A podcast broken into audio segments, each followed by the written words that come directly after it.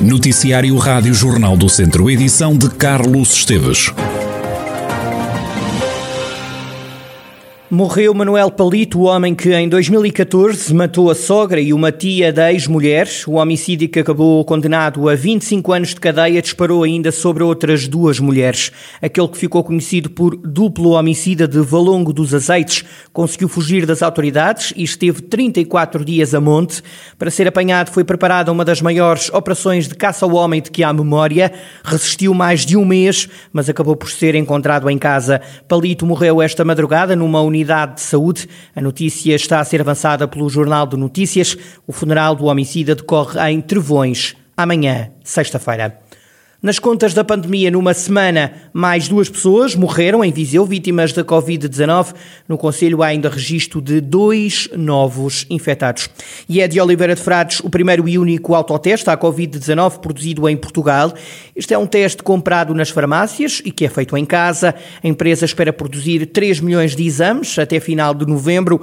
Catarina Almeida, diretora da Panteste, a empresa responsável pelos autotestes, diz que o objetivo é que quem usa estes testes tenham atenção à recolha da amostra contamos seguramente atingir cerca de 3 milhões de testes até ao final de uh, novembro. O que pode falhar será a forma de recolha da amostra, portanto será o próprio procedimento em si, uma vez não é executado por um profissional de saúde. E sendo executado por um leigo, a margem de erro é sempre maior no que toca a falsos negativos. Contudo, em termos de sensibilidade e especificidade, é muito idêntico ao teste feito por profissional. A diferença da sensibilidade de um para o outro tem a ver com a forma de recolha da amostra apenas não tem a ver com o teste em si, mas com a forma como a, a amostra é recolhida.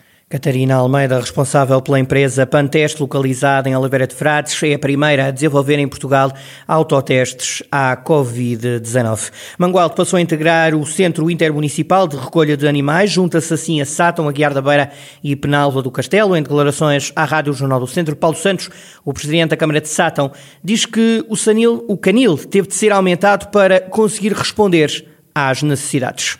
As pessoas estão a adotar animais que nós proporcionamos essa adoção nos eventos, nós, Nova Castela, Guiar da Beira, Mangual irá também com certeza aderir a essas tomadas de posição eh, no entanto, deixe-me dizer que este espaço não é suficiente para alojar todos os cães e todos os gatos. Temos uma lista de espera bastante pronunciada, mesmo com este aumento e porque entrou eh, Mangual. O centro abriu ao público em 2013 com capacidade para 35 cães e 15 gatos. Agora tem espaço para 95 cães e 30 gatos. Por causa deste aumento, foram criados novos espaços para os animais um parque de lazer para os cães. Ou seja, há um espaço onde os cães podem correr, saltar e depois recolhem as celas, portanto, que é um parque de lazer para os cães, porque também sabemos que eles precisam para não estarem sempre fechados em lugares, enfim, de dimensões eh, reduzidas.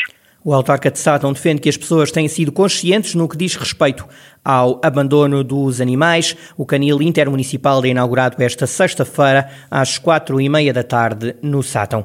E ao contrário do que vai acontecer no Conselho Vizinho de Santa Combadão, Mortágua vai celebrar o feriado municipal esta quinta-feira, dia 13 de maio.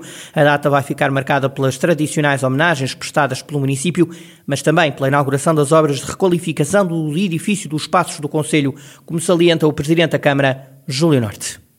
Vamos inaugurar o novo espaço da Câmara Municipal, que foi requalificado, a parte interior, o exterior mantivemos a traça original e, portanto, todo o interior foi adaptado às novas tecnologias, à eficiência energética. Depois eh, temos a distribuição normal de medalhas, que não foi possível fazer no ano passado, mas aos funcionários da Câmara com mais de 20 anos e que mereceram esse galardão. E depois iremos também homenagear as empresas que eu tenho que destacar aqui, que em tempo de pandemia estamos neste momento a reduzir o número de desempregados e que neste momento as nossas empresas, poderei dizer que 95% delas mantêm a sua vitalidade e algumas delas, inclusivamente, estão a crescer em contraciclo com a economia nacional e internacional. Júlio Norte, o Presidente da Câmara Municipal de Mortágua, Conselho que celebra o feriado municipal hoje, 13 de maio. As cerimónias vão ser presididas pelo Secretário de Estado das Florestas e Ornamento do território, João Paulo Catarino.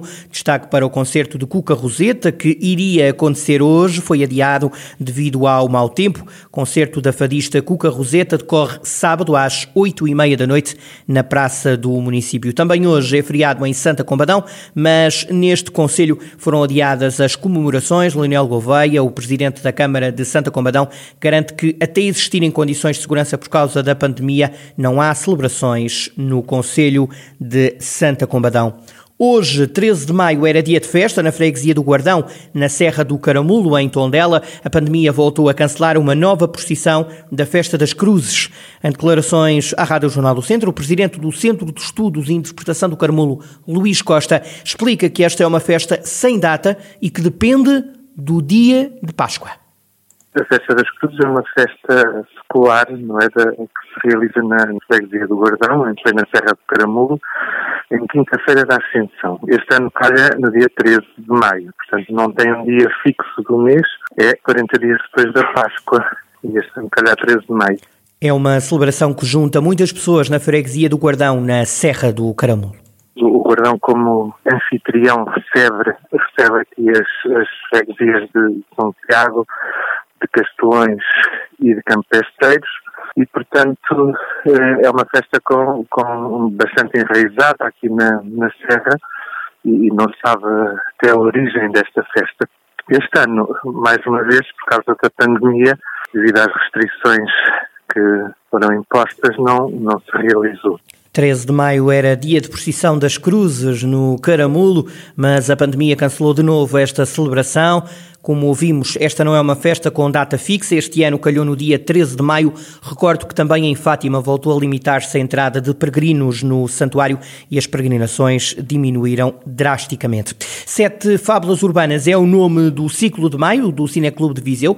A nova temporada começa esta quinta-feira com o filme alemão Undine. Rodrigo Francisco, da direção do Cineclube, defende que este é um filme importante para abrir este ciclo. Para a semana, o ciclo continua. A escolha do Cineclube recaiu em Anjos caídos, como detalha Rodrigo Francisco. É um daqueles momentos em que é incontornável revisitar a história recente do cinema. Estamos a falar de um cineasta de Hong Kong uh, que os, os cinéfilos uh, muito apreciam, chamado Wong Kar-wai e um dos seus filmes mais uh, importantes uh, vai ser aqui visto no dia 20, em Viseu, em auditório, em sala escura, numa cópia restaurada digitalmente. É importante referir esse cuidado com, com a cópia, no sentido em que visualmente são filmes muito fortes, muito bem pensados, e é um retrato vibrante da, da condição urbana, talvez um pouco alienada do ritmo acelerado da vida urbana. E estamos à espera do público.